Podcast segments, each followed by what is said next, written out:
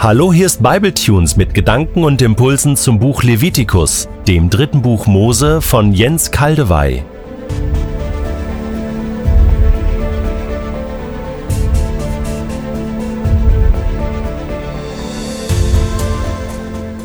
Ja, wie ist es euch mit dem Text von Levitikus 26 ergangen? Ganz schön explosiv, oder? Diese massiven Drohungen verdunkeln irgendwie das Angesicht des barmherzigen Gottes Israels, den Jesus doch später als Abba, Papa und als Vater bezeichnet hat. Und er sagte, wer mich sieht, sieht den Vater. Ja, sie verdunkeln wirklich sein Angesicht, aber nur vorübergehend. Die Dunkelheit des Angesichtes Gottes hat nicht das letzte Wort. Ich will mich daran erinnern, dass ich ihren Nachkommen das Land für immer versprochen habe. Selbst wenn sie im Land ihrer Feinde leben müssen, will ich mich nicht völlig von ihnen abwenden und nur Abscheu für sie empfinden. Ich lasse sie nicht alle zugrunde gehen, meinen Bund mit ihnen breche ich nicht, denn ich bin der Herr, ihr Gott. Nein, um ihretwillen denke ich an den Bund, den ich mit ihren Vorfahren geschlossen habe. Ich habe ihre Vorfahren vor den Augen aller Völker aus Ägypten befreit, um ihr Gott zu sein. Ich, der Herr. Gott kriegt das hin mit seinem Volk schlussendlich. Und auch mit uns kriegt er es hin. Aber es geht über den Weg seiner Gerichte. Ich möchte euch nun eines der Prinzipien von Gottes richterlichem Handeln präsentieren. Deutlich bezeugt in der Schrift. Es ist eingebettet in eine Gleichnisgeschichte und steht in Lukas 12, die Verse 42 bis 48. Ich lese in der neuen Genfer Übersetzung. Darauf sagte der Herr folgendes. Woran erkennt man denn einen treuen und klugen Verwalter? Angenommen, ein Herr überträgt einem seiner Diener die Verantwortung, der ganzen Dienerschaft zur gegebenen Zeit das Essen zuzuteilen. Wenn nun sein Herr kommt und ihn bei der Arbeit findet, wie glücklich ist da der Diener zu preisen. Ich sage euch, der Herr wird ihm die Verantwortung für seinen ganzen Besitz übertragen. Wenn jener Diener sich aber sagt, mein Herr kommt noch lange nicht, und anfängt die Knechte und Mägde zu schlagen, während er selbst schwelgt und prasst und sich volltrinkt, dann wird sein Herr an einem Tag kommen, an dem er ihn nicht erwartet und zu einem Zeitpunkt, an dem er es nicht vermutet. Er wird den Diener in Stücke hauen lassen und ihm dasselbe losbereiten wie den Ungläubigen.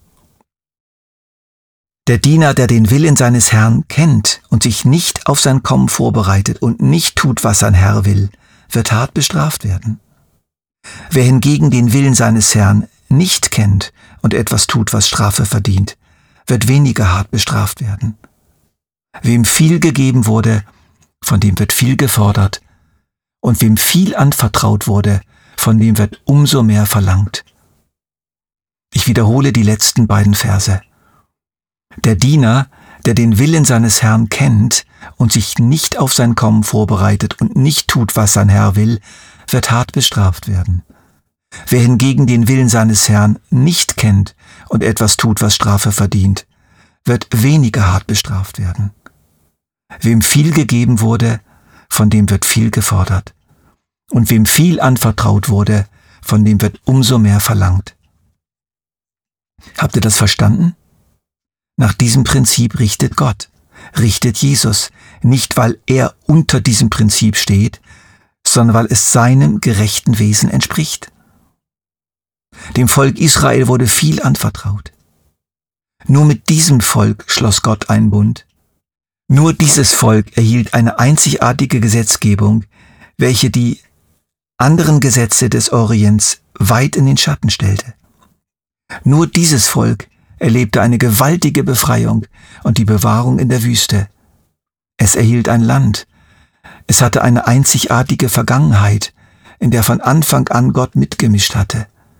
Es erhielt einen einzigartigen Auftrag, priesterlich den Nationen zu dienen, Gott, den einzig wahren Gott und Schöpfer von allem, allen Völkern zu präsentieren.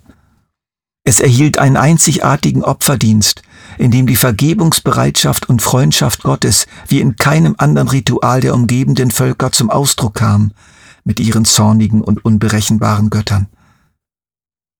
Gott hatte Israel sozusagen geheiratet. Gott war an eine reale, echte, tatsächliche Liebes- und treue Beziehung zu Israel eingetreten. Er hatte sich auf sein Volk eingelassen. Paulus beschreibt das so. Sie sind ja Israeliten.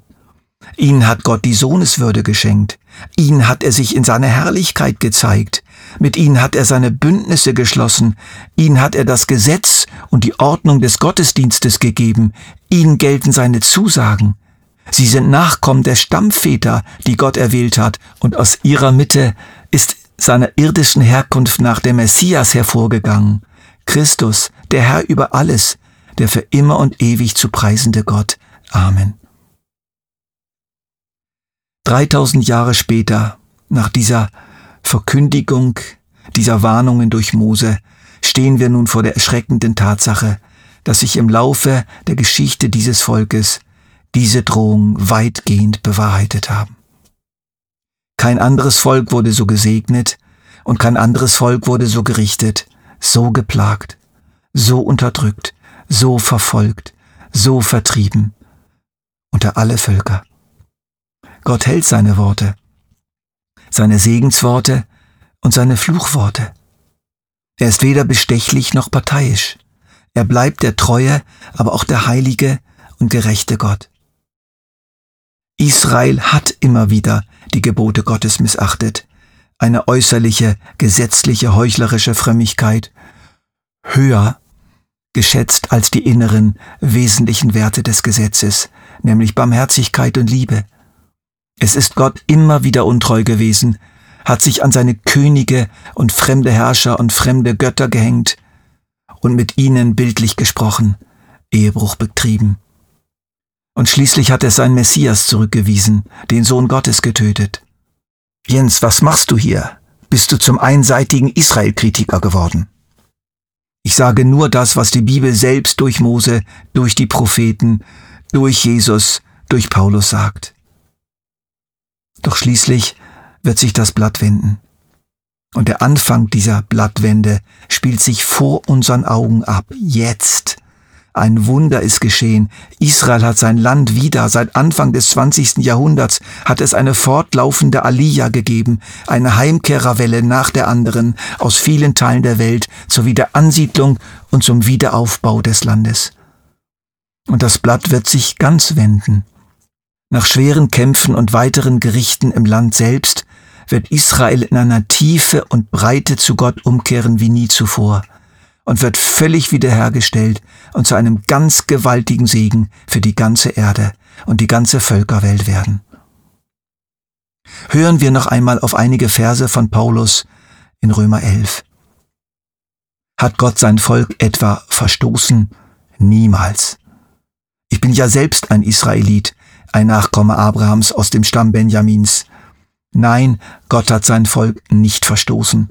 Schließlich hat er schon vor aller Zeit die Entscheidung getroffen, dass es ihm gehören soll. Sie haben zwar einen falschen Schritt getan, aber das hat den anderen Völkern Rettung gebracht, und dadurch wiederum sollen sie selbst eifersüchtig werden. Ich möchte euch, liebe Geschwister, über das Geheimnis der Absichten Gottes mit Israel nicht im Unklaren lassen, damit ihr nicht in vermeintlicher Klugheit aus der gegenwärtigen Verhärtung Israels falsche Schlüsse zieht. Es stimmt, dass ein Teil von Israel sich verhärtet hat. Aber das wird nur so lange dauern, bis die volle Zahl von Menschen aus den anderen Völkern zum Glauben gekommen ist. Wenn diese Voraussetzung erfüllt ist, wird ganz Israel gerettet werden. Es heißt ja in der Schrift, aus Zion wird der Retter kommen, der die Nachkommen Jakobs von all ihrer Gottlosigkeit befreien wird. Denn das ist der Bund, den ich mit ihnen schließen werde, sagt der Herr, ich werde ihnen die Last ihrer Sünde abnehmen. Ihre Einstellung zum Evangelium macht sie zu Feinden Gottes, und das kommt euch zugute. Andererseits folgt aus der Wahl, die Gott getroffen hat, dass sie von ihm geliebt sind. Er hat ja ihre Stammväter erwählt, und wenn Gott in seiner Gnade Gaben gibt oder jemand beruft, macht er das nicht rückgängig. So Paulus.